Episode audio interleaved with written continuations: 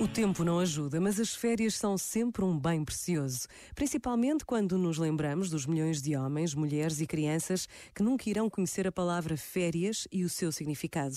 Às vezes precisamos de um olhar mais atento e que vá mais longe para reconhecermos que o mundo é tão maior e diferente do que a nossa realidade diária.